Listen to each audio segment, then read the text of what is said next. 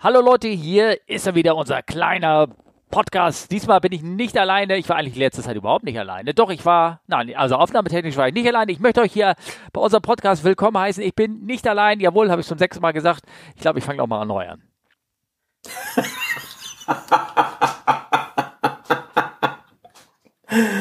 ah.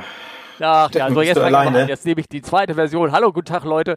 Ähm, ja, hier ist wieder Camp Life Stars Podcast, Episode Folge 58, 5. Mai 2021. Mir gegenüber sitzt virtuell natürlich Olli, lacht mich an und ich frage ihn, wie geht es dir? Wo warst du letzten Montag? Hallo Steffen, wo war ich letzten Montag? Ja, da wollten wir eigentlich Ach so. aufnehmen. Ach so, stimmt, da war es. Nee, es war Sonntag. Ach so. Wir wollten Sonntag aufnehmen. Wollten wir, ach ja. Ja, ja. ja. Ich war im Bett. ich war schlafen. ja, ist alles ich war gut. müde. Ja, ich weiß. alles Nein, gut. Ich, äh, ich bin tatsächlich nochmal unterwegs gewesen und ähm, musste am nächsten Morgen früh raus, ähm, weil ja das Thema geht ja nicht an einem vorbei, weil ich eine Impfung bekommen habe, was für, für eine. Und ähm, hey, deswegen. Applaus. Impfneid. Ja, ist mir auch schon ein drittes Bein gewachsen oder so. Ja kein, du bist jetzt also noch nicht, äh, musstest, hast nicht irgendwie zwischendurch mal rebootet und deinen Chip neu gestartet, um dann äh, besser den Chemtrail-Knopf dann heimlich drücken zu können oder sowas. Ja, den Chemtrail-Knopf, den hatte ich ja schon vorher und den drücke ich ja auch immer nur bei der Arbeit. Ach so, oh. Deswegen, aber naja, äh, nee, von daher und wir haben sogar, wir haben sogar eine Rückmeldung bekommen von einem Hörer, der uns gebeten hatte, doch bitte, bitte eine Folge zu publizieren. Es war ja schon so lange her, dass es eine äh, eine Folge von uns gab und äh, wir wollten aufnehmen. Ähm, ich muss gerade nochmal nach dem Namen suchen. Das Erik, genau. Erik. Ähm, ja, ich war einfach auf gut Deutsch so im Arsch, dass ähm, das ging nicht mehr. Und Erik ist am, am, am Montag, dann irgendwie schrieb er uns, äh, musste irgendwie eine lange Autofahrt vollbringen und wollte gerne noch eine Folge von unserem Podcast hören. Ja. Auf jeden Fall hat mir Olli den gleichen Screenshot äh, davon geschickt und gesagt, das warst du doch bestimmt selber, dass du das geschrieben ja, genau. hast. Das, das, das, kam so zeitgleich mit unserer Aufnahme, dass ich dachte, das muss von Steffen kommen. Nein, nein, nein, nein, nein, nein, nein. Das war, ähm, äh, das war wirklich echt und das kam bestimmt von Eriks Herzen und es kommt auch von meinem Herzen, weil wir wollen euch ja alle ja mit schönen Nachrichten ähm, sozusagen äh, äh, verfolgen. Wir haben auch hier einige Sachen aufgeschrieben auf unserem Pad ähm, in den Shownotes und auch äh, Fragen, viele Feedback und alte Geschichten und auch Sachen, die passiert sind. Ähm, es passiert zwar irgendwie gefühlt wenig, Gott sei Dank, aber ein paar Sachen können wir ja berichten. Ähm, ich kann erstmal auch was Tolles berichten. Ich bin auch seit ähm, acht Stunden geimpft und mein Arm tut so kein bisschen weh. Also alles gut. ja. Ich gehöre, glaube ich, auch zu dieser Gruppe von Leuten, die sich einfach früh bemühen, gute Kontakte haben und einen Hausarzt, der dann als einem auf eine Warteliste setzt und wenn was frei ist, dann auch gleich impft. Ne? Ach ich dachte, es lag am Alter. Ähm, es war nett mit euch, der Podcast. Wir freuen uns auf die nächste Folge. Ah, ja, genau. Ja, aber nein, es ist, es ist, ähm, ja, man, ich, ich denke, wir sollten das nicht zu sehr in diesen Podcast einfließen nein, lassen. Nein, aber nein. ich bin, ich bin für die Impfung äh, 56 Kilometer gefahren. Ja. Das mag ich dazu sagen, weil es hier vor Ort nicht möglich ist. Ja. Aber gut, das ja, ja, ist halt klar. so. Nee, das ist alles gut. Aber wir wollen ja über Fliegerei sprechen, denke ich. Und genau, wir wollen über Fliegerei helfen. Impfen gehört auch mit dazu. Und ähm, zum Beispiel, ich habe hier ein, ein eigenes Thema, habe ich äh, darauf geschrieben, einfach nur wegen, äh, um das Covid-Thema ganz kurz anzureißen. Ähm, und zwar am 20. April 2020, also das ist, äh, ja, was ist denn das? Ja, drei, vier Wochen her, nee, drei Wochen her.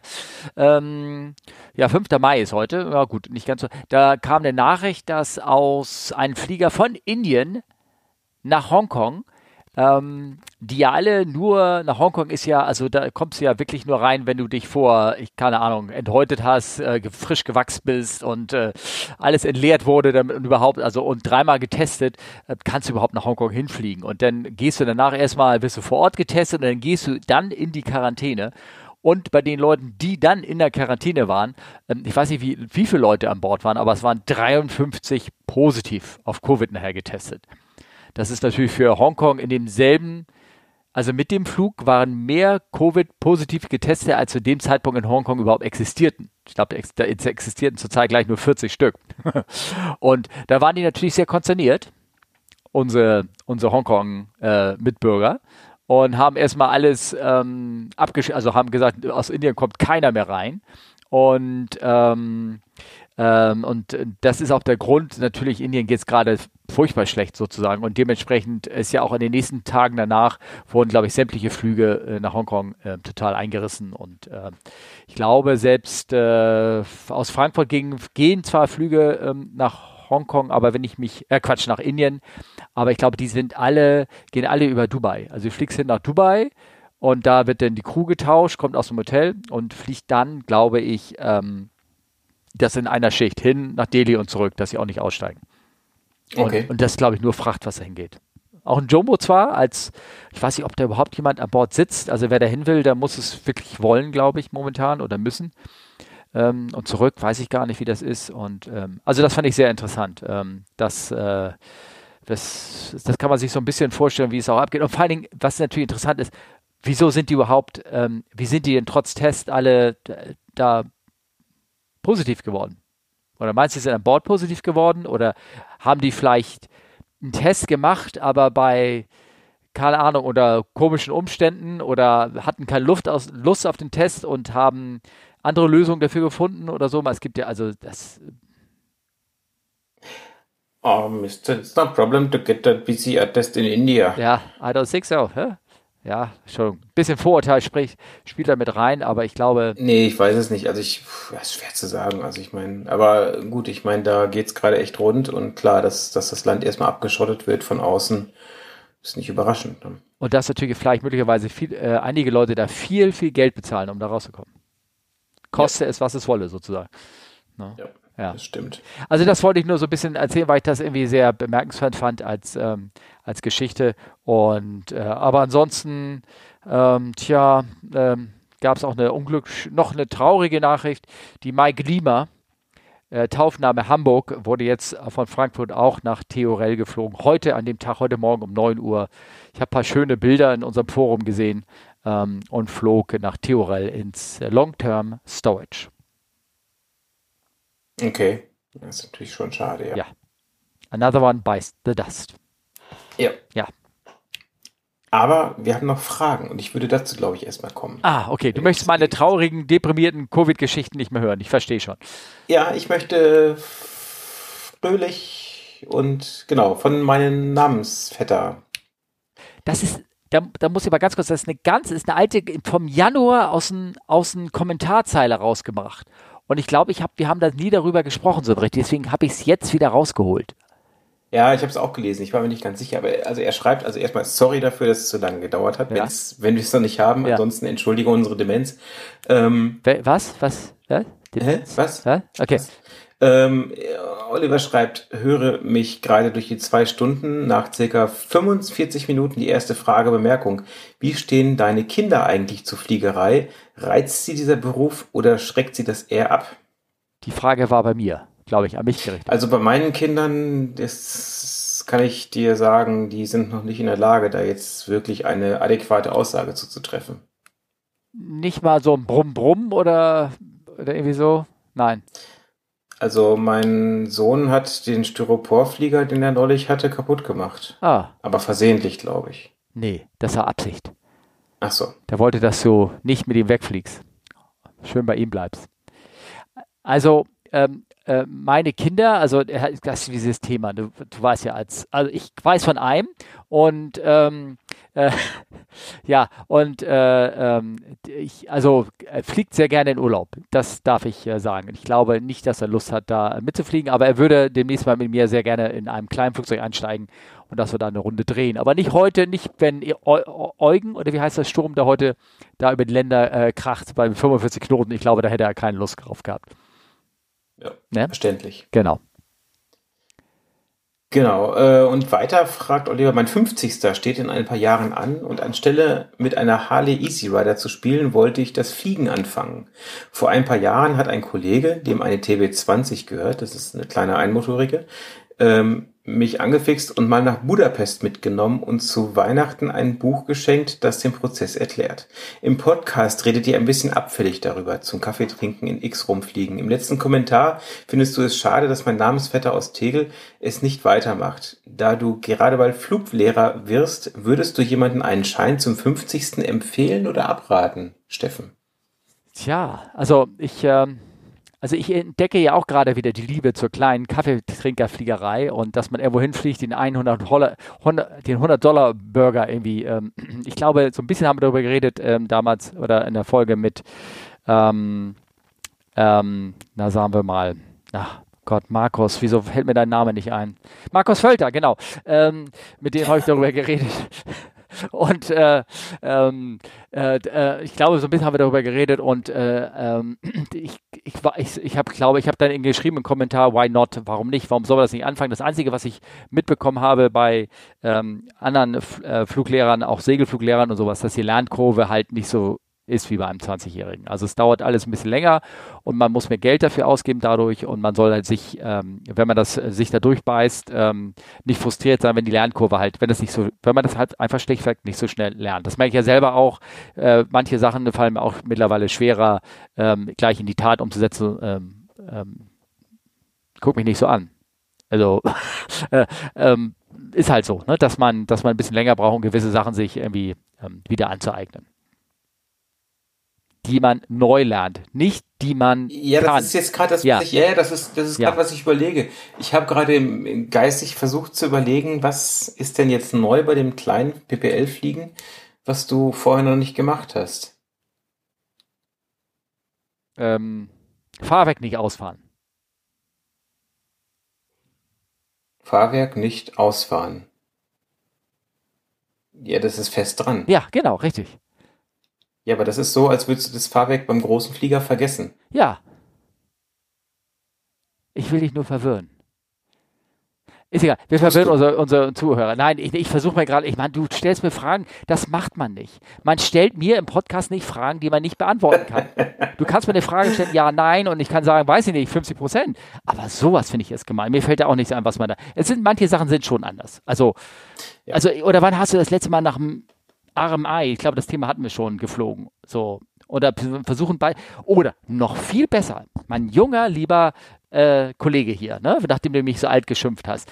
Wann hast du das letzte Mal in den Karten, in den WFA-Karten, so als Lerndemo, eingetragen, wie man einen perfekten Strich in einer WFA-Karte zeichnet für einen Überlandflug? Letzte Woche? Du mich auch. Wirklich? Ich glaub dir das, wenn du das sagst. Nein. Ach so. Nein, tatsächlich, ich äh, mache die Flugplanung immer mit so einem blöden iPad-Tool. So. Blöd nicht, das ist ziemlich gut. Also das malt für mich den Strich in die Karte. Ja, ja aber kannst du dich doch möglicherweise erinnern, äh, ein Strich in der Karte, auf der einen Seite machst du die Meilenstriche an und auf der anderen Seite die Minuten, die du brauchst, um diese Meilen zu erreichen bei der errechneten Ground Speed. Also auf der einen Seite mhm. hast du mhm. Meilenstriche bis, bis zum Waypoint also rückwärts zählend. Äh, und auf der anderen Seite hast du dann, wie viele äh, Minuten äh, du geflogen bist ab dem Punkt, von Punkt A nach Punkt B. Sowas noch? Ja, das ist total gut, weil du merkst dann im Flug, das passt sowieso nicht in der echten Realität. Äh, wenn, du, wenn du natürlich so wie du arbeitest, das ist klar, aber wenn man das so. natürlich richtig macht, dann ist, ne, oder mit so einem Strich da dran, Ground Speed, Waypoint-Name und sowas und, ah, herrlich, das ist so, aber kann sich auch ändern, ne? So ganz dunkel, so ja, BFA-Karten. Wenn, wenn man mit dir fliegt, da hat man sich den Kaffee verdient. Ja, genau. Ja, ja, ja. ja. Also es war für so einen 380-Flug war das ein bisschen aufwendig, das herzustellen, aber meine FOs konnten das dann nach, äh, haben sie denn nach, nachdem sie, wenn sie mir mit fünfmal geflogen sind, konnten sie das innerhalb von drei Stunden fertigstellen. Das, da war ich relativ stolz drauf. Also was sagen wir ja, dem Oliver jetzt? Er soll es machen, definitiv, ne? Ja, klar. Ja. Also das, ähm, das macht schon Spaß. Ich muss auch sagen, ich habe ähm, als Jugendlicher mit Segelflug angefangen und tatsächlich ist es so, dass parallel damit ähm, mein Vater auch mit dem Segelflug angefangen hat. Mhm. Also das war also auch ähm, ja. Also von daher, das, das geht schon, ähm, das ist kein Problem. Aber wie Steffen schon sagte, ja, Lernkurve ist nicht mehr so schnell. Aber ja, das muss ja auch nicht. Also es geht ja ums, um, um, um den Spaß an der Sache, sage ich mal. Ja, ne? klar, logisch. Genau, also Randa an den Speck, sage ich mal so. Ne? Genau, ich kenne einen guten Fluglehrer in, äh, in, in der Nähe von Hamburg. Wen denn? Ach, kennst du nicht. Lieber nicht, ne? Okay. Nee, darf, darfst du jetzt nicht schon mal schulen? Nein. Ich hab den Lappen noch nicht mal. Aber generell den PPL hast du. Den PPL habe ich, ja. IFA ist jetzt nicht mehr current, weil ich jetzt nicht die, also nicht für den Verein, weil ich da die Anflüge nicht gemacht habe oder irgendwas, aber ähm, äh, ja, habe ich, ja. Auch, auch Diesel eingewiesen bin ich jetzt. Ich habe jetzt hier meinen Single Lever Power Control, SLPC, in meiner Lizenz drin. Da guckst du jetzt, ne? Das kannte ich wirklich jetzt noch nicht. Ein Single Lever Power Control, aber das ist doch meistens bei Einmotorigen, dass du ein Lever für Power Control Das stimmt, aber du hast dann meistens noch einen für Prop, einen für Gemisch und äh, einen äh, für Carburetor Heat oder eventuell auch noch Cowl Flaps. Das sind dann die richtig dicken. Ne? Also sehe ich das richtig? Man muss deswegen, weil was einfacher ist, einen Lizenzeintrag haben? Ja, aber das ist auch wirklich nur einmal und das ist auf so einem Beipackzettel und äh, der muss, äh, muss einmal äh, abgezeichnet werden. Schieben Sie den Hebel nach vorne, ziehen Sie da hinten. Alles klar, hier ist Ihr Eintrag. Ja, du wirst lachen. Also, äh, ich kann euch mal ja die Geschichte erzählen. Also, wir, ich bin ja die ganze Zeit jetzt hier in meinem Fluglehrerlehrer unterwegs gewesen.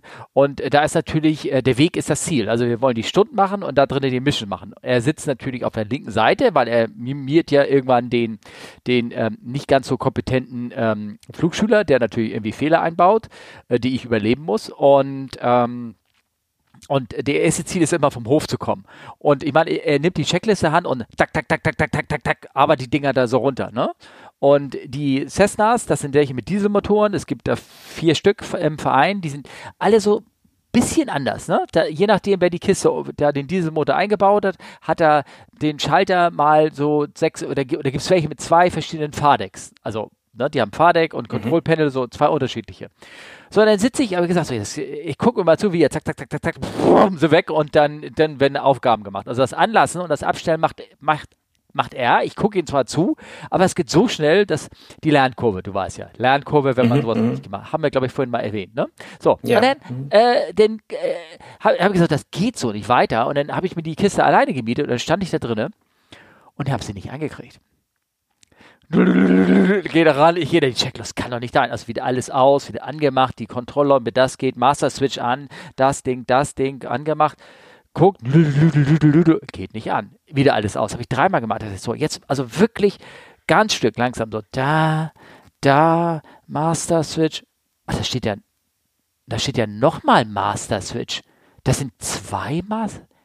Engine, nicht nur Battery Master, sondern Engine Master Switch den habe ich ja noch nie gesehen. Wo ist der denn? Gucke ich denn? Da war daneben so ein extra mit zwei links, rechts so eingefasst, ein relativ großer, so zwei Fingerglieder großer Switch mit Engine Master. Da habe ich den mal eingeklickt, klick, und schon ging der Motor an. Also beim Anlassen, Anlasser drücken dann. Das war halt der, der Dieselabzug. Also es war halt ne, der Motor, der Zündschlüssel sozusagen. Das war der Zündschlüssel. Ja. Woran erkennt man den Airbus-Piloten? Der sucht einen Fly- und einen Land-Button ja. auf, dem, auf dem Cockpit. Das war da an, aus. Und wenn du den Diesel ausmachst, dann machst du auch nur den Schalter klack aus und dann geht er auch raus. Da hast du keinen Mixture, den du Idle ziehst oder so. Ist ja ein Diesel. Ja. Ja. Aber äh, ganz ehrlich, ich, hatte, äh, ich dachte, das ist ja peinlich, ne? Und dann, und dann wird da noch ein anderer Switch gesucht, Force B. Und ich stehe da, wo ist der Force B Switch? Wo ist der, weißt du, Fahrdeck A, Fahrdeck B, Force B, sollst du betätigen. Und ich guck und ich guck und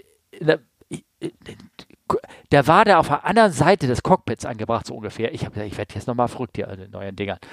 Ah, okay. Dieser neumodische Schnickschnack hier. Ja, ist wirklich wahr. Ne? Also klar, aber das ist halt, wenn du so eine Kiste nachträglich was einbaust, ne, dann wandern die Schalter mal so ein bisschen auf dem Panel hinterher. Ah, so, jetzt äh, wollen wir mal weitergehen im Galopp, bevor wir mit euren Geschichten hier äh, langweilen. Wir haben ähm, von Sven über, über die Kommentare auch ähm, äh, Fragen gekriegt.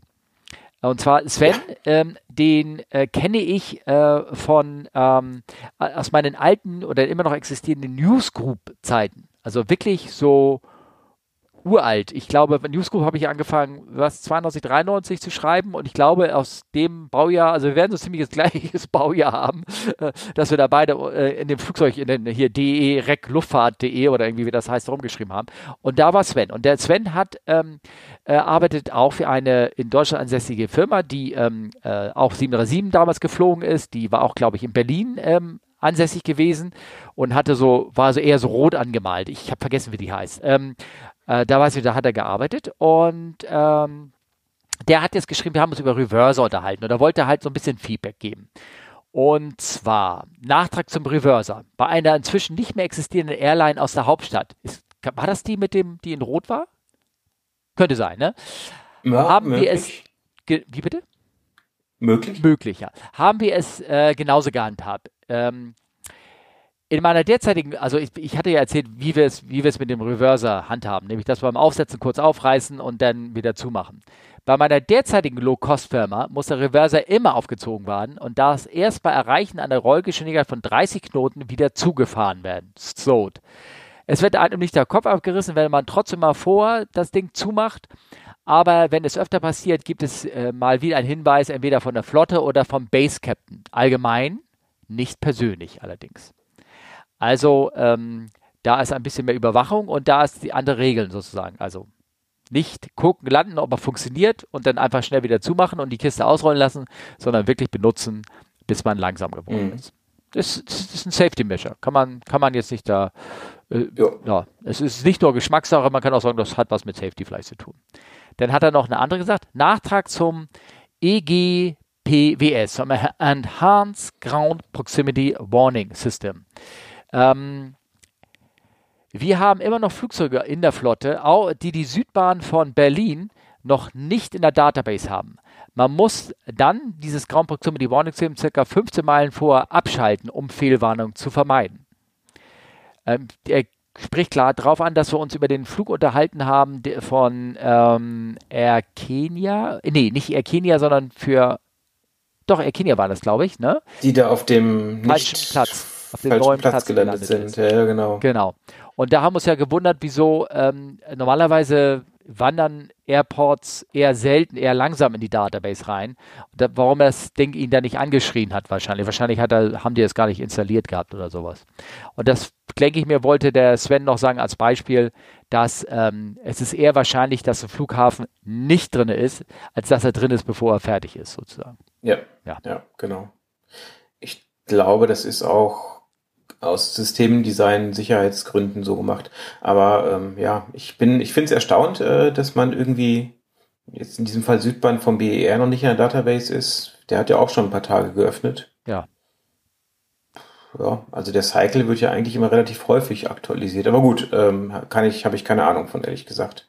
Es ist, ähm, ich kann mich erinnern, in Wien, ich glaube, das habe ich auch erzählt, da wurde eine Bahn irgendwie verlängert oder irgendwas und die war, diese Verlängerung war nicht mit drin. Und da wurdest du, je nachdem, wenn du mal unglücklich irgendwie zu tief oder irgendwas angeflogen bist oder zu hoch, irgendwie in der Art, dann hat die Kiste dich auch angeschrien, obwohl die Bahn da war. Aber weil sie halt so ein bisschen außerhalb, weil sie halt anders war, sozusagen. Mhm. mhm. Naja. Ähm, soll ich weiterlesen? Ja. Ne?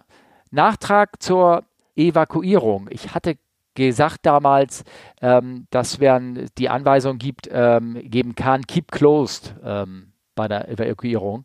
Ähm, und mhm. er sagt hier, Nachtrag Evakuierung, heute benutzt man, zumindest bei Narrowbody, grundsätzlich keine Richtungskommando mehr, weil diese in echten Evakuierungen mehr Verwirrung als Klarheit geschaffen haben. Es muss jede Tür individuell entschieden werden.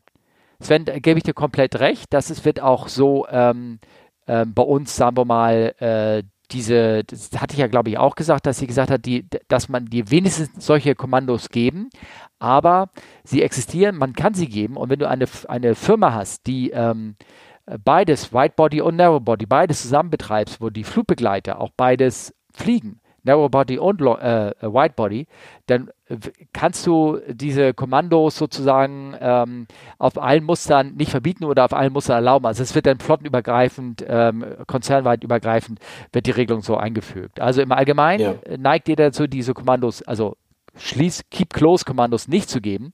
Ähm, ja. Aber sie sind grundsätzlich nicht verboten, einfach der, aufgrund von, also von Einheitlichkeit her gegenüber den Schulungen ja. äh, des Personals. Ne?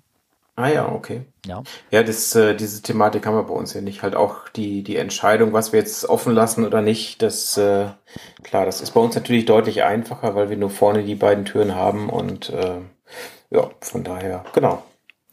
Hm, interessant.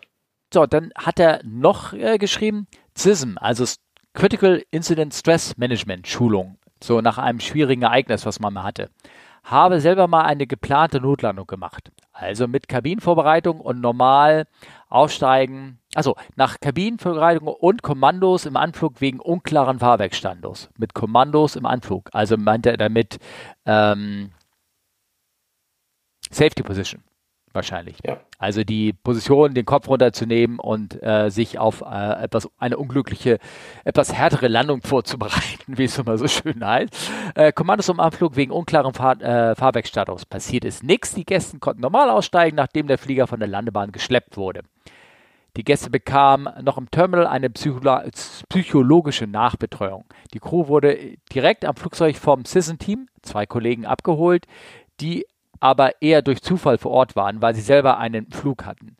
Gab ein ausführliches Debriefing, Angebot weitere Hilfe bei externen Psychologen. Freiplanung für die nächsten Tage, freie Tage und zwei Wochen später nochmal ein langes Debriefing in der Safety-Abteilung, zu der auch, ähm, die auch zur Procedure-Änderung führte. Also kam, als, außerdem kam noch ein Dankeschön für den Einsatz eine schöne Flasche Wein mit der Post nach Hause. Ja, ja. Respekt. Tja, schade, dass solche Airlines nicht mehr existieren, oder wie heißt das? Ja. Ja, sowas äh, trifft es ziemlich gut, ja. Ja, also ich finde es äh, ich find's halt gut, dass, sie, dass die Leute halt vor, vor allen Dingen gleich dann so psychologisch einmal nachbetreut wurden, ne? weil du kannst natürlich als Fluggast nicht direkt einschätzen, wie, wie ernst war das jetzt? War das jetzt Glück, dass wir keine Crash-Landing gemacht haben oder war das völlig normal oder ähm, ja. Ja, ja, ja, klar. Ähm, ähm und äh, die Passagiere, über, äh, die wissen ja gar nicht warum oder man kann das ihnen noch so gut erklären. Ähm, äh, es versteht die Hälfte trotzdem am Ende falsch, was genau da ist, weil man mhm. sich viel mehr Zeit nehmen muss ähm, im Flugzeug. Im Flugzeug haben die meisten gleich ein riesengroßes Angstpotenzial dazu und können das gar nicht richtig ähm, einordnen, mangels ähm, technischem Verständnis oder Aufklärung oder Bildung sozusagen über das ja, spezifische ja. Problem. Danke Sven, das waren schöne Kommentare, muss ich sagen. Vielen Dank. Ja. Ja, genau. Ja.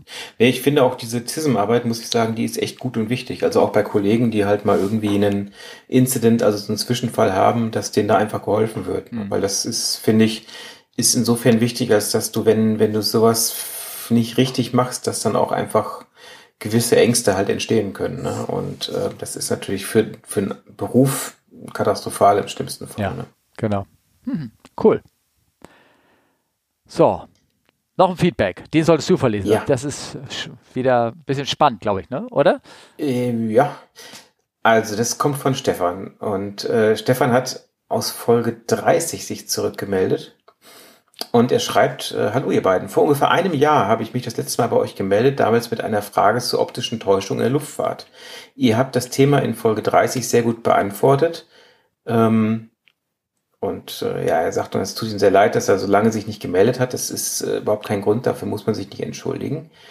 Ähm, genau, und Stefan schreibt, es geht ähm, um die Vielleicht Thema sollten von wir noch mal ganz kurz dazu sagen, und zwar, ich habe so ein bisschen da, weil er mich darum gebeten hat, so ein bisschen rausgestrichen aus seiner E-Mail gerade, die einfach weil er das, ähm, äh, weil er das nicht, äh, nicht veröffentlicht haben will, weil das eher privater Natur war. Aber vielleicht könnt ihr euch erinnern, ähm, Sven äh, war stark. Ähm, Stefan? Äh, ja, Stefan war ähm, stark, ähm, äh, wie sagt man, äh, ja, nicht der, der, politisch richtige Worte, sehbehindert. Ne? Also er hatte, hatte ja. ganz, ganz schwache Sehkraft nur und ähm, man hatte sehr präzise Fragen über optische Täuschung äh, gestellt, was uns beide damals sehr ähm, begeistert hat, dass äh, ähm, und äh, wie man sich das, wie man das jetzt erklären soll, wie das wohl aussieht. Das fand ich, fand ich sehr spannend. Genau. Ähm, und Stefan ist, das muss man dazu sagen, ähm, Amateurfunker. Das wusste ich nicht. Ja, und äh, er schreibt, äh, er hat zum einen habe ich in einem wöchentlichen Amateurfunk-Rundspruch vom Flug MH370 gelesen. Man versucht nun, rund sieben Jahre später, aus Änderungen in Empfangsbedingungen von schwachen Funksignalen auf die Absturzstelle zu schließen oder zumindest die vermutete Absturzstelle zu bestätigen. Ich bin selbst Funkamateur und ich weiß, dass einige Funker die Tatsache ausnutzen, dass Funkwellen an Flugzeugen oder sogar an Regenwolken reflektiert werden. Dadurch gelingen auch Funk, auf Funkfrequenzen, die normalerweise nur im Nahbereich funktionieren, manchmal Weitverbindungen, wenn auch nur von kurzer Dauer. Das sind die sogenannten Überreichweiten. Das ist richtig, genau. Und äh, er hat auch in der, in der Fliegerei, ne? dass du manchmal hörst du auf einmal einen Tower von irgendwo da reinquatschen, die du normalerweise gar nicht da empfängst. Ne? Dann wird auch der, der Kurzwellen, äh, der Ultrakurzwellenfunk auch ähm, ja, weiter, weiter getragen, als er normalerweise laut Prospekt eigentlich ähm, reichen sollte. Das gibt es ja. Genau, und er hat uns eine Datei angehangen, da können wir noch mal angehangen, da können wir noch mal weitere Details nachlesen. Leider bin ich aber auf diesem Gebiet der Weak Signal Propagation, so heißt das Ganze, äh, kein Experte. Ähm, genau, es ist, ist ein sehr interessantes Thema. Äh, ich muss auch sagen, ich bin auch wirklich kein Experte mit diesen ähm, Überreichweiten beziehungsweise Weak Signal Propagation. Aber ähm, genau, da ist auch ein Link, den du mit angehängt hast und äh, genau, das ist eigentlich ganz interessant zu lesen. Ich habe das mal, hast du es mal versucht zu verstehen, worum es da genau geht? Ja, ich habe es versucht. Ah, und? Äh, also ich habe es jetzt, so wie ich das jetzt verstanden habe, also Amateurfunk, da äh, die, dass die, ähm, die haben eine Abkürzung, wenn man das ausspricht, nennt sich das Whisper. Das ist ähm, über Funkwellen, auch über Langwelle sozusagen oder Kurzwelle, also Funkwellen, die wirklich einmal um die ganze Welt reisen können, äh, Datenübertragung zu machen mit einem Protokoll oder mit einem Verfahren, das selbst aus dem schwächsten Rauschen noch ähm, äh, Datensignale rausfischen kann. Ich glaube, die Übertragungsraten sind sehr gering, aber man kann es. Und man hat ähm, Sender, die ähm, anscheinend so eine Art Beacon-Sender sind. Also auf die hatte in diesem Artikel ist ein so ein, so ein Beacon-Sender drin in Thailand, der heißt irgendwie LZOSMH2 oder irgendwie sowas. Also die senden wohl relativ konstant äh, so einen Datenstrom mit irgendwas drauf, der geeicht ist sozusagen. Und man könnte dann ähm, äh, daran ähm, sozusagen seine eigene, seine eigene derzeitige Störung dran kalibrieren, sodass man dann mit anderen Kollegen dann Daten über Langwelle irgendwie austauschen kann und zwar sehr relativ gut. Und das System ja. ist so, so empfindlich, dass man ähm, erkennen kann, wenn einer zufällig durch diesen Beacon durchfliegt mit seinem Flugzeug. Dann gibt es eine kurzfristige Störung, die man rausfiltern kann oder beziehungsweise erkennen kann, dass da am Flugzeug, wie er schon sagt, äh, reflektiert an, an die Funkwellen ganz kurz. Und äh, nun hat anscheinend ähm, jemand versucht, dieses Verfahren anzuwenden, weil es ähm, halt von diesem Beacon weltweit so ähm, ja, Empfänger und Sender gibt, die das mhm. empfangen. Mhm. Und daran kannst du möglicherweise jetzt denn den Flug nochmal genauer plotten, wo er eventuell längst geflogen ist, also den Malaysian 370, um dann vielleicht eventuell dann nochmal ein besseres Suchgebiet einkreisen zu können wenn denn jemand nochmal seine Tasche öffnet, um da Geld raus, ähm, raus, raus, rauslässt, um jetzt das Geheimnis äh, zu lüften, versuchen wieder mit Radarsignalen da, in wie viel tief war das? 4000 Meter oder irgendwas? Ja, das Schiff also, äh, zu suchen. Nur. Also, hm. ja. Ja, zumal das liegt ja auch nicht, wahrscheinlich nicht in einem Stück da. Also das ist ja. schon echt ganz ja. schwierige Nummer. Ja. Aber äh, für Interessierte, der Link ist äh, in den Show Notes, den Steffen da einbaut. Ja, der, Und ah, äh, ja. genau. Genau. Aber der Stefan hat noch ein zweites Thema und er schreibt, als zweites Thema schlage ich das Thema Verpflegung und Service an Bord vor. Ich erinnere mich noch an Zeiten, wo es Ende der 80er Jahre üblich war, dass man auch bei Flügen von zwei Stunden Dauer zwischen mehreren warmen Mahlzeiten wählen konnte. Mit Hauptgericht, Salat und einem kleinen Nachtisch. Und das in der zweiten Klasse. Als ich 2017 von Stuttgart über München nach Odessa flog, musste auf dem kurzen Flug zwischen Stuttgart und München eine Dose Cola für zwei Passagiere reichen. Das war eine explizite Anweisung ans Kabinenpersonal. Was man nicht so alles mitbekommt, wenn man ganz hinten sitzt. Punkt, Punkt, Punkt. Und Ach. auf dem Heimflug von Odessa nach Wien mit Germanwings wurde mir dann mit dem freundlichsten Lächeln und den Worten Enjoy your meal der kleinste Apfel in die Hand gedrückt, den ich jemals gegessen habe. Und sonst gab's nix. In den vier Stunden von den Azoren bis Frankfurt gab es immerhin ein kleines Sandwich, Getränke wurden genau einmal verteilt. Es roch lecker aus der Galley. Wahrscheinlich hat sich dadurch die Cockpit-Crew einen Döner gemacht. Wahrscheinlich. Das war der Seitenhieb auf meinen Dönerkocherei. Egal. Ähm, vielleicht wäre es mal interessant, über die Entwicklung des Board-Services im Laufe der Jahre zu sprechen. Was war früher und was ist heute? Und wie hat sich der Arbeitsalltag der Crew und die Angebote an Bord geändert und warum? Viele Grüße aus Tübingen, Stefan. Ich würde jetzt mal anfangen, Steffen, weil bei mir geht das schnell. Okay. Das ist bei uns relativ gleich geblieben, weil es nämlich eine Regelung im Gesetz gibt, wo steht, äh, ab einer bestimmten Flugdauer muss der Luftfahrtunternehmer, wie es so schön heißt, der Crew eine warme Mahlzeit zur Verfügung stellen. Eine warme? Ja. Oh, okay. So, das heißt, äh, da ist nicht mehr viel Spielraum nach unten. Jetzt kommst du. Aber muss er das kostenlos zur Verfügung stellen? Ja. Ach, okay. Ja. Und was hat das jetzt mit den Gästen zu tun? Äh, ja gut, wir haben ja keine Gäste. ach so, okay. Ja, und für zwei, also was für den Gästen ist, ähm, tja, es wäre jetzt mal die interessant die Frage, was hat denn das Ticket in den Ende der 80er Jahre äh, gekostet und was hat dein Ticket nach ähm, Odessa gekostet hin und her? Es ist halt der, der Preisdruck, ne? Also ähm, über die Jahre Konkurrenzdruck untereinander wurde immer mehr rausgespart, immer mehr rausgespart. Die Ticketpreise sind einigermaßen gleich geblieben. Du kannst ähm, selbst heute ähm, immer noch, ich habe mal nachgegoogelt, irgendwie für 100 Euro kannst du nach Wien zurückfliegen, nicht unbedingt zurück, aber zumindest hin und zurück für irgendwie für 200 Euro oder irgendwas. Das sind Preise, wenn du das umrechnest in den absoluten Werten, für den bist du damals äh, Ende der 80er Jahre, da bist du, da, da, da, also was hat ein Flug damals nach Frankfurt gekostet? 400 Mark oder irgendwas mindestens irgendwie oder 200 Mark hin und zurück, äh, als ein Weg oder irgendwas. Also, und das war nur Frankfurt, ne? Also, und jetzt mal Mhm. den Wertigkeitsvergleich. Es ist einfach über die Jahre sind die Preise extrem gesunken. Wenn du weiterhin ein schönes Essen haben willst, dann musst du auch meistens, ich schätze mal so für ein Business-Class-Ticket dann, je nachdem welche Strecke und so, mal so 100, 200 Euro um drauflegen, dann kriegst du dein warmes Essen mit dem Salat. Ne? Ja gut, aber jetzt äh, ein, ein Essen wird dir nicht 200 Euro kosten. Nein, das Essen nicht, aber dann, dann kriegst du es, ne? Dann, dann kommst du vielleicht auch an die alten Preise von damals ran. Ne? Aber also ich meine, das ist ja immer das, das so oft genommene Argument. Ich meine, ein kleines Sandwich kostet jetzt ja keine 50 Euro. Das stimmt. Also ich sag mal, Luftfahrt zugelassenes Sandwich gecatert vom Caterer, lass es 20 Euro sein, aber ähm, das, ne? Tja, tja, tja, was soll ich sagen dazu? Also das ist halt so. Ich weiß nur eins, ich habe gerade erfahren, ähm, äh, der weltgrößte, also prä-Covid, ähm, der weltgrößte Verbraucher von Kaviar, weißt du, wer das war? Lufthansa oder was? Jupp. Zehn Oh, Tonnen. okay. Zehn Tonnen im Jahr. Ja, da muss erst mal drauf kommen. Aber da, keine Sorge, das du- wird hinten auch nicht verteilt.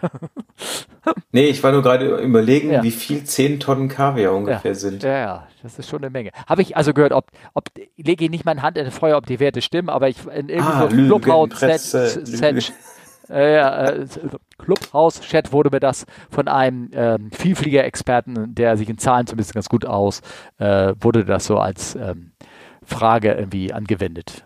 Ja, man konnte auch was gewinnen dafür. Ähm, ja, das zum Essen. Ja.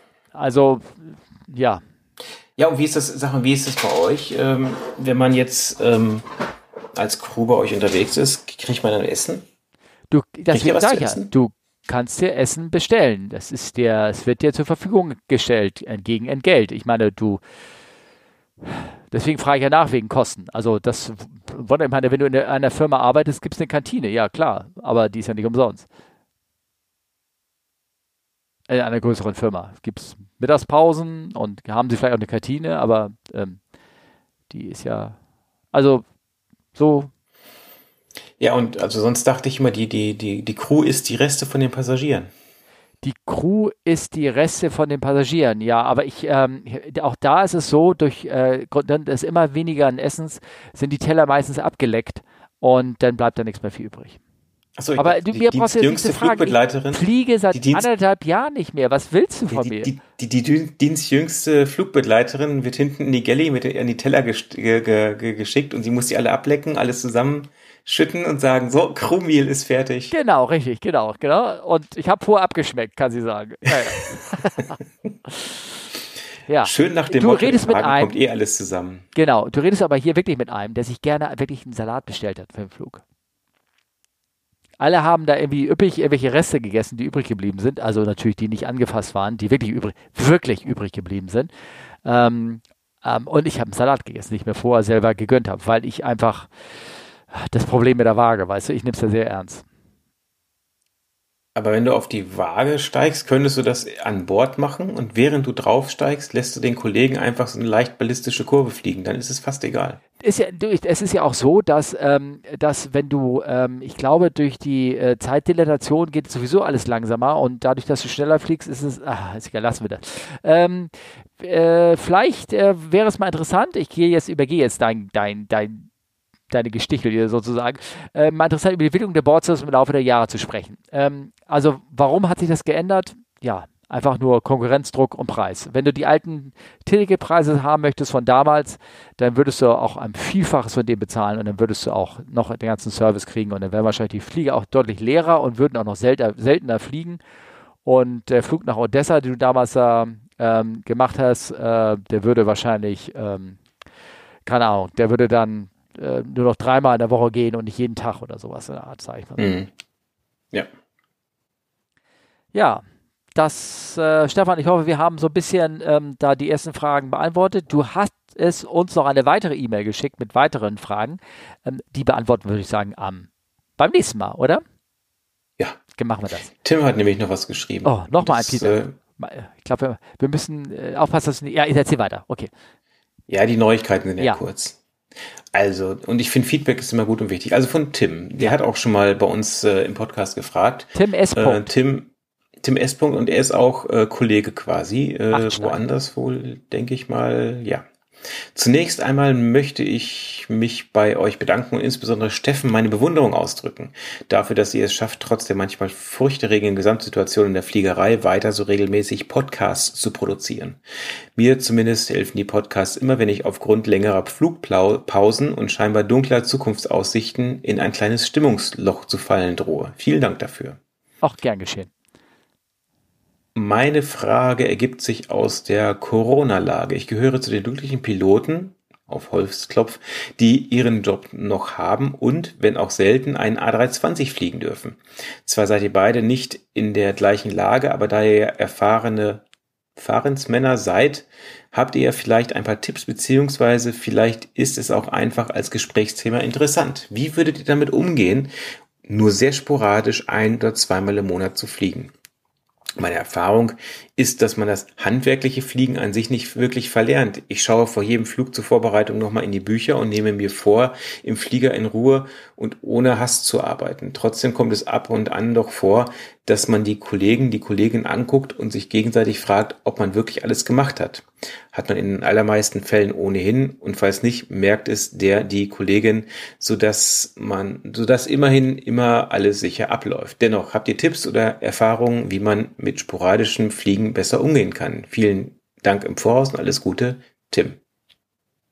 Tja, jetzt guckst du mich an, ne? Oder? Äh, du fliegst ja gerade gar nicht. Das ja. ist ja nochmal was anderes. Also, ja, das ist schwierig. Äh, willst du antworten? Oder? Also, ich glaube, ein Teil hat er sich schon selbst beantwortet, nämlich, dass man das Fliegen, das ist so ein bisschen wie Fahrradfahren, also das eigentliche Fliegen, Fliegen, das verlernt man nicht so schnell. Höchstens die Genauigkeit lässt nach, wenn man das nicht öfter macht. Einfach der Scan wird langsamer. Ne? Wenn du äh, für, für die Nichtflieger, wenn du nach Instrumenten fliegst, musst du permanent immer auf das eine, dann auf das andere achten und gucken, ob, ob die Werte stimmen und wieder einfangen, falls sie abhauen.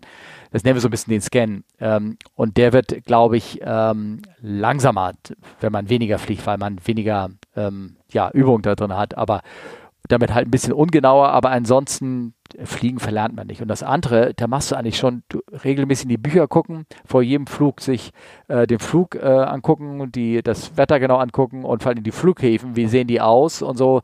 Ich glaube, das ist das, was man, wenn man regelmäßig einen ganz bestimmten Flughafen immer wieder anfliegt, dann guckt man sich den gar nicht mehr so an, weil man den ja, wie der eigene Stadtteil, ne, wo man im Auto immer kreist, um einen Parkplatz zu finden, den, äh, den kennst du dann ziemlich genau. Ähm, ähm, das lässt natürlich nach. Also man muss sich, denke ich mir, genauer auf jeden einzelnen Flug und die Flughäfen vorbereiten. Das hilft ungemein, dass man da nicht ins Grübeln kommt. Ja, also ich glaube, ich glaube, Tim, ich sehe das nur bei mir, weil ich äh, auch letztes Jahr sehr, sehr wenig geflogen bin, ähm, was jetzt aber nicht an Corona lag. Ähm, das ist, ja, das, also ich denke, das, was du schon geschrieben hast, das ist eine sehr, sehr gute Sache auf jeden Fall. Ähm, ich glaube, dass, dass das Wichtigste ist einfach Complacency, dass man die halt nicht hat. Ähm, wie kann man Complacency am besten übersetzen, Steffen? Complacency. Ja. Ähm, lässige, Selbst lässige, äh, Ähm, also es ist nicht laissez-faire. Laissez-faire ist ja nee, so. Nicht laissez-faire habe also, ich gesagt. Lässige habe ich gesagt. So, Achso, ja, ja, okay.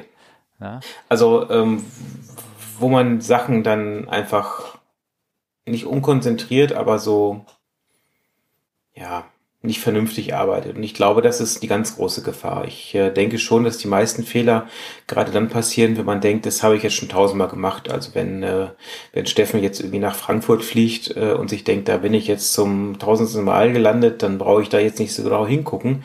Ähm, dann wäre das so eine Sache zum Beispiel. Ähm, ich persönlich habe festgestellt, dass sich manche Airports dann auch ändern. War das gerade Kritik an mich? Nein.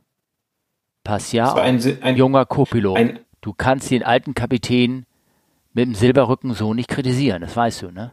Genau, CRM gelebt. Ja. Ähm, ähm, nee, jetzt mal ohne, ohne Flachs. Ähm, ich, also mir ist zum Beispiel aufgefallen in äh, Mexiko. Ja.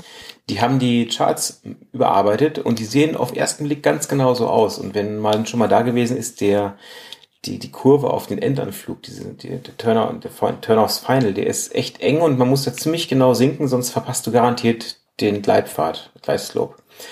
Und ähm, die haben mal einfach äh, das ILS um 0,1 Grad schräger gemacht. Mhm. Okay. Also das ist steiler und ähm, das ist sowieso schon durch die große Höhe und so alles sehr, sehr spannend. Und ähm, das ist so eine Kleinigkeit, die einem dann irgendwie nicht auffällt. Man denkt, ja, pf, hier war ich doch neulich gerade schon vor einem halben Jahr. Und ähm, da macht man dann erstmal ein bisschen große Augen. Ah ja, und ein paar Waypoints haben sie auch komplett weggelöscht und umbenannt und das sind so, so Kleinigkeiten, die einem dann aber aufhalten. Ähm, ich denke, das sich in, in Ruhe anzugucken und auch vielleicht Shareflying zu machen, das schadet nicht. Also mentales Training ist da das Stichwort. Mhm.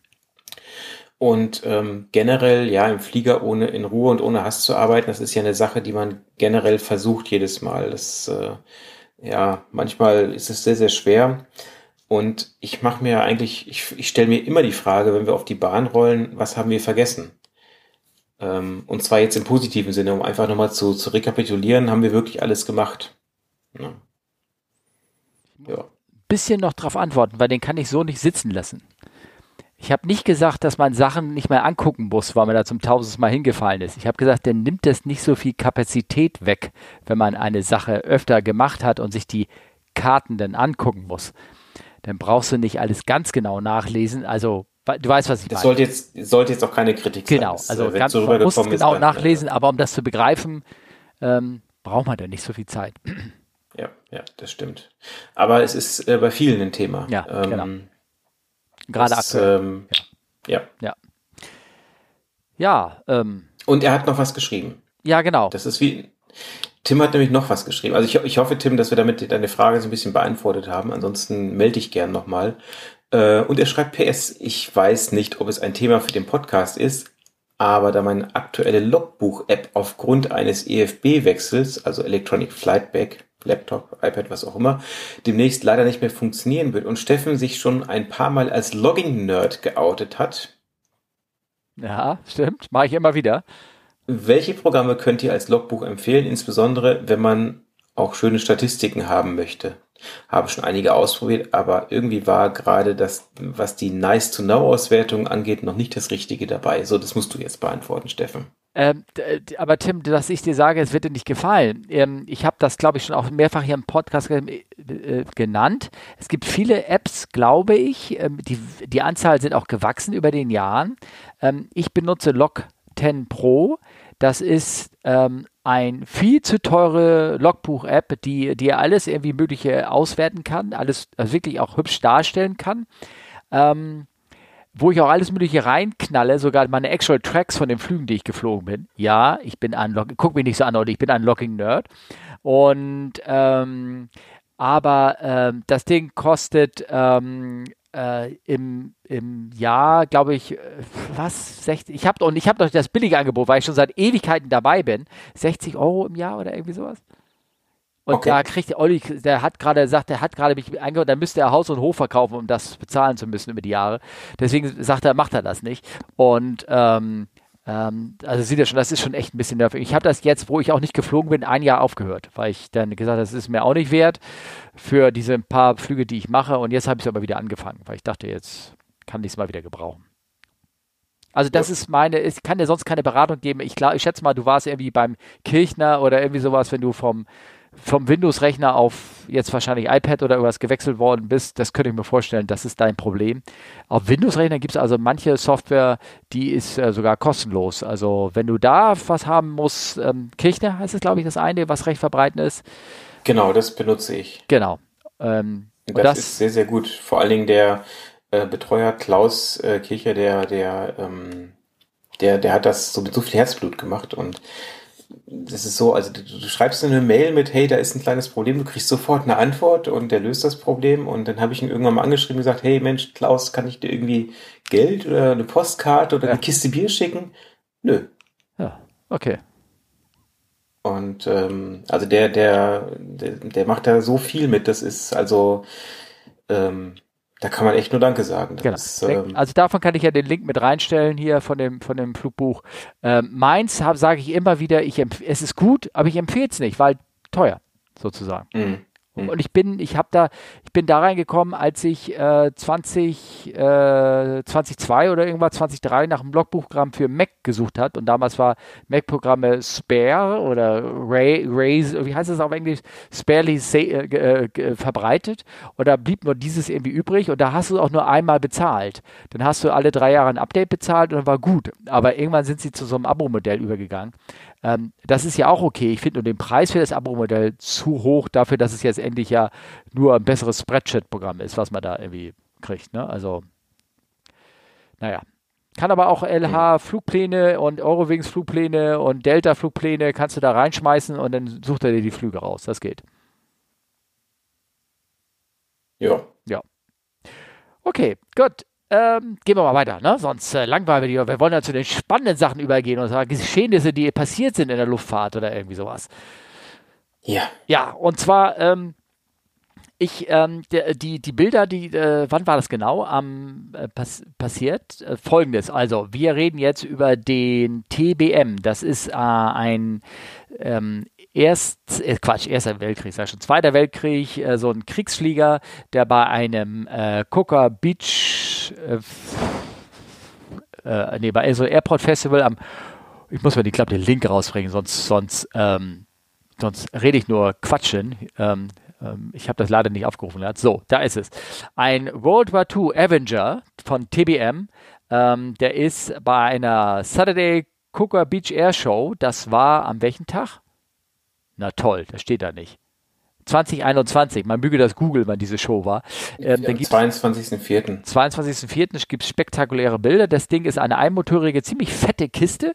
Ähm, ist, ähm, da ist der Motor ausgefallen und dem Kollegen blieb also nichts anderes übrig, als äh, gleitend sich einen schönen Landeplatz auszusuchen. Das hat er auch getan, direkt ähm, am Strand und zwar relativ dicht dran und ist dort ähm, äh, im Wasser gelandet, alles relativ harmlos. Er ist dann ähm, ausgestiegen aus seinem Flugzeug. Es gibt sehr viele Videoaufnahmen davon, wie er, und auch ganz brillante Fotos. Ich habe da noch ein paar Screenshots dann irgendwie von so einem irgendwie genommen, der da hochauflösende Fotos von gemacht hat.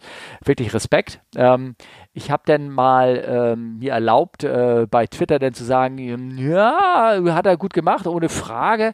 Aber es sieht aus, also im Video sieht man, wie er nochmal im Landeanflug war, sich allein hat und dann näher kam und irgendwann festgestellt hat, oh, da sind ja doch ganz schön viele Leute im Wasser und hat nochmal so ein bisschen angehoben über noch so zwei Surfer, die da so im Wasser ähm, äh, so sind, so rüber, nochmal noch mal einen Meter zu gewinnen über die beiden rüber und dann sich ins Wasser zu setzen. Und da habe ich mir erlaubt, boah, ey, wenn er das so gut kontrollieren kann, warum, hat, warum ist er Gottverdammt so dicht denn ans Wasser angeflogen? Weil er hätte da echt Leute verletzen können. Also ich kann nur hoffen, ähm, dass, dass, äh, dass er sich das so wunderbar und genau überlegt hat. Und ich bin nicht der Einzige, der diese, diese kritischen Gedanken geäußert hat, weil da gibt es nicht so ein paar Link auch, äh, die gesagt haben, hm, ähm, toll gemacht, klopft also auf die Schulter, alles prima, aber mh, hm, oh, also hätte auch andersorts gehen können. Warum, warum so dicht am Wasser ran? Ne?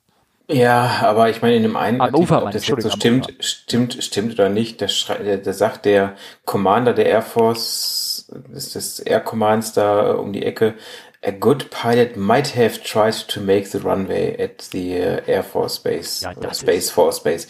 Ja, ja ey. Nein, aber das ist, nicht, also, das ist also nur der halbe Satz. A good pilot might have, an excellent pilot. Der, der Satz, du hast den halben Satz nur gelesen. An experienced pilot knew if he tried to do that, he would have caused the traffic, pedestrian and houses, Daniel said. Ja, genau. Also. Okay, da hast du recht, ja. ja. ja. Genau. Also, ähm, also ich denke auch, der hat einen guten Job abgeliefert, alles gut.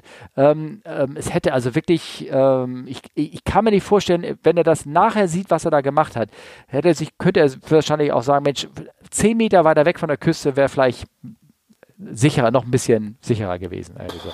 Aber ich Ja, weiß gar nicht, gut. was der über seinen Kopf hinaus da überhaupt sehen Das kann. ist auch mal, ist auch mal schwer zu sehen, äh, ob der wirklich über die Surfer drüber ist oder nicht. Also das äh, Der ist ja auch eine drüber, Frage der also. Perspektive Ja. und also Ja. ja. hm. Also ich habe das, ich habe das Video jetzt nicht gefunden, ähm, das, aber da ist ich ein Link. weiß, das soll ich jetzt draufklicken, einfach so. äh, du meinst, dann bricht dein Netz zusammen, wenn du das machst. Nee, da kommt jetzt Werbung Ach so. für Laufschuhe. Hey, wie kommen denn denn Die darauf? ist personalisiert für dich ausgesucht worden.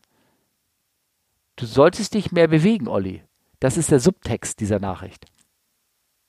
Jetzt guckt er mich böse an. Ja, Naja, ähm, ja, ist schwer zu sagen. Also ich meine, der ist, der hat das Beste aus der Situation gemacht. Ja, Es ja, war alles Ja. zeitlich sehr, sehr knapp. Von Ja. daher, gut. ja. Auf jeden Fall ähm, äh, wird er sich freuen, weil er hat 18 Jahre gebraucht, das Ding zu restaurieren und macht da irgendwie ein, zwei Tja. Flüge da irgendwie irgendwas von diesem Museum und dann wird das Ding da ins Salzwasser reingeschmissen. Hm, Salzwasser, hm, Aluminium, Eisen, Metall. Hm. Ich glaube, das Ding, das können sie erstmal wieder komplett neu machen und alles. Das ist echt bitter, ja. Ja, ja. Ich meine, 18 Jahre am Flugzeug restaurieren, Ja. dann fliegst du irgendwie so ein bisschen drei Monate und dann, ja, das ist schon echt ganz schön bitter. Ja, ich glaube, die Zeiten von diesen alten Fliegern, die sind, man- also schön die ja sind, aber ich glaube, die sind alle mittlerweile irgendwann langsam gezählt. Also so alte Flieger wird, werden immer seltener werden. Das ist richtig. Ähm, ja, dann, ich habe äh, noch ein anderes Thema rausgesucht. Äh, wollen wir das? Ich habe ich hab mit ja Olli mal vorher darüber gesprochen. Das eine Thema sagt er, hm, weiß ich nicht, ob ich darüber reden kann, ähm, weil das geht dann ein bisschen über den Srejava-Flug, also ein bisschen Spekulation machen. Und das andere ist hier über ATO, über einen äh, Starterbruch nach äh, V1.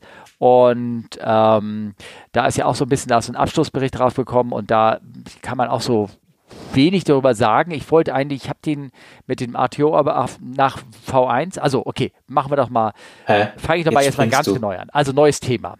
Äh, mach Marker und das andere schneide ich am besten raus. Oh, falscher Knopf. Ich muss auf das richtige Programm gehen. So. Ja, also und zwar, ich habe ein neues Thema rausgesucht und zwar, ähm, es geht um einen Final-Bericht, der rausgekommen ist von einem Vorfall, der ähm, in 2020 passiert ist in East Midlands Airport. Da ist Folgendes passiert.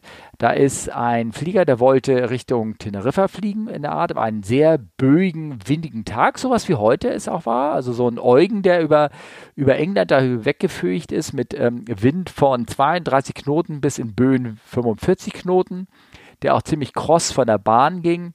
Und die Kollegen ähm, haben sich darauf gut vorbereitet, sind, äh, waren auch erfahren auf dem Flieger, sind, sind da reingestiegen und ähm, ähm, wollten den Start machen und ähm, äh, beim Startvorgang hat sie ihn wohl eine Böe kräftig erwischt, hat die Geschwindigkeit, ähm, äh, die Geschwindigkeit war mittlerweile über diese sogenannte V1, über die Entscheidungsgeschwindigkeit ähm, rüber gewesen. Der, das, ähm, äh, das System hat auch den automatischen vom Computer generierten Callout B1 gemacht. Ähm, der Kollege durch zeitgleich eine Böe äh, das Schiff getroffen hat. Also ähm, es hat äh, das ähm, so stark von der, der Richtung verdreht, dass es äh, die Gefahr bestand, dass es die Startbahn beim Starten verlässt, also rollend sozusagen. Und die haben auch voll gegengetreten, alles, aber auf jeden Fall, das hat sechs Sekunden nach V1 haben sie sich dann entschlossen, den Start wieder abzubrechen nach V1 sozusagen, nach dieser Entscheidungsgeschwindigkeit. Und das ist immer, das ist immer so ein Thema, wo wir werden alle so ein bisschen hellhörig, ähm, weil ähm, über die Jahre wurde uns Piloten irgendwie so ein bisschen ähm, immer wieder auf die Finger gehauen und ausgebeult, das sollen wir ja nicht machen, sozusagen. Und, ähm, und hier hat man wieder einen Fall, wo das äh, passiert ist. Und der, der Fall ist auch relativ gut ausgegangen, alles. Ähm, ähm, das ist halt so eine Grenz- und Stresssituation, wo ähm, ja, wo ähm, an dieser, wo sie gedacht haben, der Flieger ist nicht mehr kontrollierbar aus irgendwelchen Umständen, weil er halt von der Bahn so abgedriftet worden ist, dann haben sie den Start abgebrochen. Also warum, warum erwähne ich das? Ähm, warum denke ich mir, ist das ähm, erwähnenswert? Ja, weil es nur noch so selten passiert, sozusagen. Und ähm, äh, weil ähm, hier so ein bisschen ähm, jetzt habe ich mir diesen schönen Satz, den ich mir zurechtgelegt habe, habe ich gerade vergessen. Olli, was sagst du? Hilf mir doch mal. Was wollte ich sagen? Also ich weiß nicht, äh, was dein, was dein zurechtgelegter Satz ist. Ähm, es ist immer, es ist, es gibt immer sehr, sehr wenig Gründe, sage ich mal, nach V1 abzubrechen. Das ist, das, wir hatten das Thema auch schon mal und ja, das, das Schwierige ist natürlich, es ist eine hochdynamische Situation. Ähm, was man sich natürlich im Klaren sein muss, wenn man jetzt während einer Windscherung den Start abbricht, ist halt die ganze Performanceberechnung für die Füße, weil man berechnet ja eine Startabbruchsgeschwindigkeit, die ja vom, vom Fluggeschwindigkeitsmesser, vom Fahrtmesser äh, gemessen wird. Und die ist natürlich nicht unbedingt richtig, je nachdem, wie die Windscherung gerade ist. Ähm, also von daher, pff, ja, und ich sag mal, in dem Geschwindigkeitsbereich, wo die waren, der Flieger hat zwar vielleicht einen, einen, einen, einen Schlag nach links oder rechts gemacht durch eine Windböe, aber der ist ja schon aerodynamisch zu steuern. Genau. Ich wollte vor allen Dingen, ähm, jetzt weiß ich ja, worauf ich hinweisen wollte. Und zwar fand ich das hier interessant, wenn du nämlich in diesen Unfallbericht, der da auch verlinkt ist, reinguckst, ähm, du siehst ganz genau, wann die, äh, wann diese äh, ihr müsst ja vorstellen, so ein Flugzeug ist ja wie so ein Trägerkörper, der sich durch die Luft äh, bewegt. Und ähm, jetzt kommen da wirken auf das Flugzeug Böen ein, zum Beispiel, dass die Windgeschwindigkeit auf einmal schlagartig ansteigt. Das stellt die Crew fest in Form eines ähm, Geschwindigkeitsanstiegs, weil auf einmal geht die Geschwindigkeit hoch, dann lässt die Böe nach, dann geht die Geschwindigkeit wieder runter. Und so ein bisschen war das auch bei denen. Und dann kam eine zweite Böe, dann wurde durch diese Böe dieser V1-Call aus ausgelöst. Dann geht die Geschwindigkeit wieder, weil die Böe wieder nachgelassen hat, ging die Geschwindigkeit da wieder runter unter diesem Call-out. Dann hat der Kapitän möglicherweise auch gerade genau dahin geguckt und hat gesehen, ja, ich bin doch unter V1, weil dann die Geschwindigkeit wieder runtergegangen ist ähm, durch diese Böe, diese Fluktuation. Und dann hat er, dann wurde der Flieger an der Seite weggedriftet und hat er, hat er geguckt, oh Gott, oh Gott, oh Gott was passiert denn hier? Und dann hat er gesagt, hat er abgebrochen. Mittlerweile waren aber die Geschwindigkeit schon angestiegen auf ähm, beim Starterbruch ähm, auf eine angezeigte Geschwindigkeit von 155. Das ist ähm, eine ähm, V1 über die V1, ach die P1 war nur 134, schon, ich habe sie gerade gedacht. Doch, das stimmt ja, die war, also gut, 20 Knoten über die V1 hatte die Geschwindigkeit dann abgebrochen. Aber wenn man sich das mal anguckt auf äh, dem Graphen, der hier unten ist, den werde ich auch als Screenshot jetzt bei euch da äh, reinbringen, dann sieht man nämlich, dass die Groundspeed, die steigt kontinuierlich langsam an und war maximal überhaupt am höchsten Punkt war sie 148 äh, 40 äh, Knoten nur. Und das ist eigentlich das, was ja interessant ist für die, für sozusagen die Bremswirkung der Radbremsen dann, wenn es am Ende angeht. Also dass ähm, äh, die maximal angezeigte Geschwindigkeit selber war hier fast 160, wenn man diesen Graph so richtig sehen kann, aber die Indicated waren äh, immer gute 18 Knoten, ähm, äh, die Groundspeed 18 Knoten darunter. Ähm, also das ähm, wollte ich nur mal so ein bisschen, wenn das mal so, wenn man da so genau reinliest, warum hat die Performance jetzt so gut geklappt und warum hat das alles gestimmt? Ja, weil da Sicherheitsreserven drinne waren, weil sie ähm, ähm, ja, gut abgebremst haben und weil der Flieger rein physisch gar nicht so von der Masse her so schwer war, sozusagen. Mhm. Auf jeden Fall hat mich das wieder erinnert an so, ein, so, ein, so eine alte Geschichte äh, von dem, ähm, und ich habe da gegoogelt und auch gefunden, von ähm, der Bildzeitung. Siehst du das da in dem PDF, was ich dir geschickt habe? Ja. ja ähm, Concord. Warum hielt sie keiner auf? Warum hielt sie keiner auf? Weil das, ich habe das nochmal so ein bisschen reingebracht, um dieses Thema V1, also diese Entscheidungsgeschwindigkeit mit reinzubringen. Äh, ihr werdet das auch sehen, ich tue es mit in die Show. Das ist die, ein, die Schlagseite der Bildzeitung Girl, glaube ich, ähm, nach dem Concorde-Unfall in ähm, Paris, ähm, wo ja auch sehr viele Deutsche leider gestorben sind, wo sie so brennend abhebt. Und ähm, das waren halt die Kollegen, die waren da über diese Entscheidungsgeschwindigkeit, als das passiert ist, hinaus und die hatten von ihrer Performance her gar keine bei dem Schiff mit der langen Bahn überhaupt äh, antrainiert zu fliegen und selbst wenn sie aufgehört hätten, das wäre auch nicht gut gegangen. Ne? Ja, ich habe diese alte Bilder gefunden. Hm. Warum hat man sie nicht aufgehalten? Ja. Ja. Ach, ja, ja, da kann man jetzt auch lange drüber diskutieren, aber hätten sie es gemerkt und hätten sie abgebrochen, wären sie auch hinten im Flughafenzaun gestanden. Ja, und, genau, ja, genau. Das ist, ist, immer ein ganz schwieriges Thema. Ja. Und brennt war die Kiste auch schon. Ja, ähm, Kenners, das, äh, ich habe noch ein anderes Ding und da habe ich auch gerade hier, da habe ich vor in, in, in der Pre-Show, nehmen wir das Pre-Show, wenn wir uns gegenseitig erstmal zoffen oder sowas, ja. was wir da reinbringen und sowas. Ja, genau. Ja, da habe ich ähm, ähm, ich hatte, ich hatte Lust, irgendwie mal auf ähm, zu äh, sozusagen zu spekulieren und da hat Olli gesagt, nein, ich will nicht spekulieren. Und da hat er ich, komplett ich recht. Wir wollen. Ich finde das nicht, immer ganz schlimm. Wie, wie bitte? Ich finde das immer ganz schlimm. Also, ja. Ähm, aber ich, ich würde das Ganze so aufziehen. Neues Thema, Marker für dich bitte. Ja. Ähm, von diesem Sriviava-Flug, der da abgestürzt ist, die 737, äh, ja. vor einigen Monaten, äh, haben sie den ähm, Cockpit Voice Recorder gefunden. Und ich glaube, das wird total interessant. Es gibt so einen Preliminary Report, mhm. also einen vorläufigen. Ja. Und ähm, ich sag mal so, das ist, ähm, ich glaube, das wird noch sehr spannend. Genau. Weil, deswegen habe ich es auch rausgekramt, dass man darüber mal ganz kurz so bespricht, weil die Sachen, die da ähm, passiert sind, die äh, sind, ich sag mal so, komisch was da, also das ist ja eine 737 und ich kenne mich ja nur mit der 737 ähm, eigentlich relativ, dachte ich, aus, also so 50, 50 Prozent. Ne? Und ähm, ähm, da äh, sind Sachen passiert, ähm, äh, die, die ich mir nicht so ganz erklären kann, was da passiert ist, rein technisch, weil die eigentlich so nicht passieren sollten. Ähm, ich gucke dich gerade an, weiß nicht, ob ich jetzt zu viel rede oder ob du erstmal weiterreden wolltest, weil du so schön angefangen hast eben. Nee. Nö, also ich denke, also ich, ich, man kann es ja einfach mal empfehlen und sagen, also ja. schaut euch das mal an. Es ist interessant, dass der eine Schubhebel ähm, ganz langsam äh, auf, auf Idle zurückgeht und der andere vorne bleibt. Ähm, mit vorne meinst du auf Climbstrust, ne? Also auf Climbstrust, ja. ja. Und das, das an sich ist halt eine sehr spannende Sache.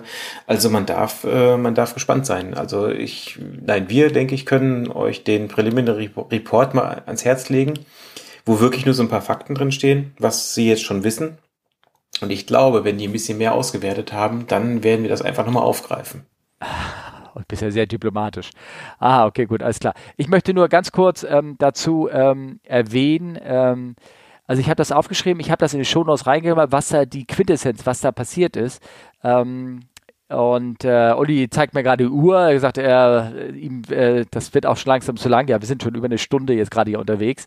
Ähm, interessant ist für euch zum Nachdenken, diese Autosrottel bei der alte 737 ist ein Motor und zwei Kupplungen, die sich an die Seile klemmen und damit äh, äh Steuerleistung äh, äh geben. Also wie das alte, alte Gaspedal mit so einem Gas, mit so einem alten Bautenzug dran, nur ist halt die Autosrottel, die bewegt sozusagen das Gaspedal und ähm, die Autosrottel ist eigentlich so gebaut, dass wenn sie anfängt, die Gashebel ähm, ein unabhängig von dem anderen zu bewegen, also in dem Fall, wo hier der rechte ähm, vorne geblieben ist auf Climbthrust, auf Schub, und der linke mhm. langsam von dem Autosrast zurückgezogen worden ist, ab einem Winkel von 12 Grad oder irgendwas, geht die Autosrottel raus. Plapp, die springt raus und macht nicht weiter. Das ist eine Protection-Modus, damit das, das, was da passiert ist, eben nicht passiert ist. Ähm, das finde ich halt äußerst spannend, was da passiert ist. Und deswegen äh, erwarte ich mit voller Spannung diesen Bericht ab. Ich habe so mir ein paar Gedanken gemacht, warum es denn weiter zu den Folgen kommen könnte. Aber das wäre ja spekulieren. Und das möchte ich nicht, sollen wir auch nicht, äh, sonst kriege ich wieder hier die Zigarette auf meine Hand ausgedrückt. Nee, das äh, möchte ich nicht. Ähm, und ähm, kann mich ja an der Privat ansprechen. genau, auf jeden Fall. Das ähm, ich habe die Links reingetan direkt auf den äh, Report, schaut euch das an. Und ähm, ich habe aber natürlich, können wir noch ähm, eine kleine Geschichte zum Ab Abschluss erzählen. Äh, wenn du möchtest, wenn noch Zeit ist. Ja. Was hast du denn für eine Geschichte? Äh, bist du, du bist doch auch mal, oder du fliegst immer noch Segelflug, oder? Nee, im Moment nicht mehr. Also jetzt, weil Winter ist. Nee, generell. Ich habe Segelflug total lange schon nicht mehr gemacht, muss Aha. ich gestehen. Aber bist du schon mal außenlandet gewesen? Ja, natürlich. Das ist Teil der Ausbildung. Ja, ehrlich? Muss man das machen? Ja. Ach, okay. Äh, irgendein wildes Feld sich aussuchen und zu landen, oder? Ja gut, du kannst ja auch prinzipiell auf einem anderen Flugplatz landen oder du kannst auch Außenlandeübungen mit einem Motorsegler machen, aber das muss schon, da musst du schon so ein bisschen üben, ja. Das, das verstehe ich jetzt nicht ganz. Also, du kannst ja auch mit einem Motorsegler dahin fliegen, segeln ja. und im letzten Moment halt statt zu landen, machst einen Motor an und fliegst wieder los. Ah. Aber es geht ja um die, die ich suche mir ein Feld aus, ich Ja. mache die Landeeinteilung Ja. und so weiter. Das muss man beim Segelflugausbildung machen.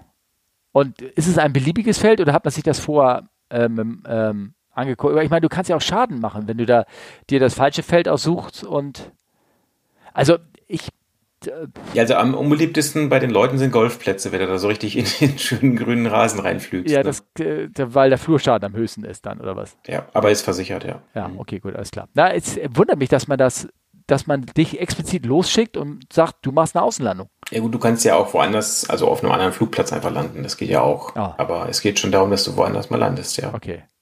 Ähm, weil, äh, wie gesagt, der Markus, der, das ist der Segelfluglehrer, äh, Quatsch, der Fluglehrerlehrer, mit dem ich äh, gerade jetzt immer unterwegs bin, der ist auch äh, alter Segelflieger und der hat mir halt dann irgendwie auch erzählt von seiner Auslandung, die er gemacht hat, oder ein oder zwei hat er gemacht, ähm, also außerplanmäßig nicht, irgendwie in irgendeiner Ausbildung. Und äh, bei der einen hat er sich dann auch dummerweise ein Feld ausgesucht, was, ähm, äh, was zu hoch gewachsen war. Also was äh, leider sich irgendwie als ein äh, etwas ähm, ähm, nicht Maisfeld oder sowas rausgestellt hat, aber irgendwie sehr doof war und dadurch ist er gelandet, hat sich dann gedreht, aber trotzdem ist der Heck, ist das Heck hinten dran geblieben. Das ist so der Klassiker, glaube ich, wenn man irgendwo reingeht ins Grüne und dann wird hinten das Heck. äh, Auf jeden Fall, er war, er sagte, er war echt durch den Wind. Das war, er, er war da durchgebeutelt, durchgedreht, alles. Der Bauer, der da nebenan das gesehen hat, der ist einfach nur zu ihm hin, hat gesagt, so, ist was passiert, ne, so. Und er so, nee, ja, dann ist ja gut, ne, und dann ist er wieder hingegangen und hat weitergearbeitet. Der hat ihn da also einfach da irgendwie so, so, so, äh, liegen lassen, hat natürlich aber er am Ende, ähm, hat er denn doch geholfen und noch 100 Mark kassiert oder irgendwas, um dann den Flurschaden da irgendwie sozusagen sich bezahlen zu lassen. Aber er hat mir erzählt von einem ähm, Einflugschüler, den er hatte, der, äh, ich weiß nicht, ob- oder Kollegen hatte, der, ähm, der, die waren in der Nähe des ähm, Mainz oder Rhein da irgendwie unterwegs und äh, eine ähm, fing an, so langsam abzusaufen und hatte sich ähm, entschlossen, aber noch irgendwie rüber auf die andere Seite über den, über den Fluss rüber zu segeln, ähm, also Segel, Segel zu fliegen hat dann leider so ein bisschen nicht beachtet, dass über dem kalten Wasser das Fallen relativ stark war und er das wirklich nicht gut geschafft hat. Er ist rüber und er war, ähm, er hatte, er hatte keine Luft mehr und hatte sich dann irgendwie so ein mickriges Feld ausgesucht, was bei so, einem- so, einer, so einem Dorf noch war. War schon so tief, dass er mit einer Tragfläche die Kirchturm mitgenommen hat. Sich natürlich ähm, das Ding, der, der, die Tragfläche da so, so halb abgeschert wurde er sich gedreht hat natürlich, weil die eine Tragfläche nicht mehr dran war und mehr oder weniger unangespitzt war, aber schon verdammt langsam, aber unangespitzt in den Friedhof dieser Kirche eingeschlagen ist, passenderweise. Ähm, also guck mich nicht so an, du guckst mich an, als wenn ich dir irgendwie Mythen erzähle oder irgendwie sowas. Also die Maschine war relativ im Arsch, er war auch ein bisschen lidiert, also er hatte, er, ähm, ähm, also er ging, er hatte keine Verletzung großartig irgendwie erlebt, also er war gut angeschnallt, hat, es hat tierischen Rums gegeben irgendwie.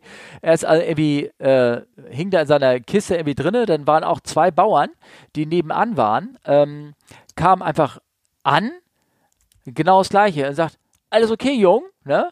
Er so, äh, ja, ja, dann haben sie ihm da rausgeholfen, haben ihn auf die Schulter geklopft, auf die Beine gestellt, ne? Und dann sind sie wieder arbeiten gegangen. Und äh, er hat sich da erstmal sagen, auf den Grabstein gesetzt, hat sich, da am, hat sich angeguckt, was passiert war, total unter Schock, hat dann irgendwie, Handy gab's schon, hat sein Handy rausgeholt und hat äh, angerufen bei seinem Verein gesagt, er hätte eine Außenlandung gemacht und mögen ihn bitte abholen. Bittiger war das Ding, er hat das Ding gecrashed. Also war, aber er stand so unter Schock, der wusste gar nicht mehr, was los war. Irgendwie. Und sagt er, und die Typen, die sind da hin, jo, blutet nicht, ne? Und dann ist alles gut. Und dann sind naja, okay, das wollte ich so als ähm, prickelnde Geschichte zum Ende wieder erzählen. Aber wenn ihr diese Folge halt, äh, ob ihr diese Folge habt oder nicht, äh, gut fand oder nicht, jetzt habe ich es wieder zusammengekriegt und ich habe so viel geredet heute. Ähm, ihr könnt das ja uns Feedback geben. Ihr wisst ja auf folgenden Wegen. Olli, nun erzähl mal wieder was. Ich muss einen Schluck was. Nee, ich muss das immer sagen. Jetzt, äh, also ihr könnt per E-Mail fragen at bei Insta bei auf at Podcast oder bei Twitter. Genau, Def- bei Frag CFWU. Charlie Foxtrot Whisky Uniform. Oh. Gut, Oder über die Webseite genau. Oder über Steffens Telefonnummer 040. Achso. Ja, genau. Das ging richtig. ja nicht mehr. ähm, wobei, also mit den Insta, also ich, ähm, ich, ähm, ich, ich kam da ja nicht mit zurecht, so ein bisschen. Du, du kannst doch, du kannst doch, machst, machst doch mal Fotos da und sowas. Willst du das nicht machen, diesen Insta-Teil? Guckst mich an. Ich komme komm mit dieser App nicht zurecht. Irgendwie. Audio-Podcast in ein Foto packe, aber ja, ich. Na, äh, ja, ich mache da auch nur, ich, ich, poste nur ein Bild und du kannst ja nicht mal einen Link reinschreiben, gar nichts. Ne? Ich poste nur ein Bild von der neuen Folge rein, mehr mache ich da gar nicht. Und ich komme mit dieser App nicht zurecht. Mit Klicken, Wischen, Drehen, Schütteln und irgendwas. Und auf dem iPad äh, musst du das Ding vergrößern und, und hochkant halten, das kannst du auch nicht angucken. Das ist also absurd, schlecht irgendwie alles. Naja, ist egal. Ähm, ich hoffe, die Folge hat euch gefallen. Olli kann bestimmt bald wieder. Fliegen, ja, nächste Woche. Genau. Und, äh, und dann kann er davon berichten, was ihm alles passiert ist. Und äh, ja, ich wünsche euch einen schönen Abend, schönen Morgen, guten Tag und auf Wiederhören sozusagen. Bis bald, macht's gut. Tschüss. Ciao.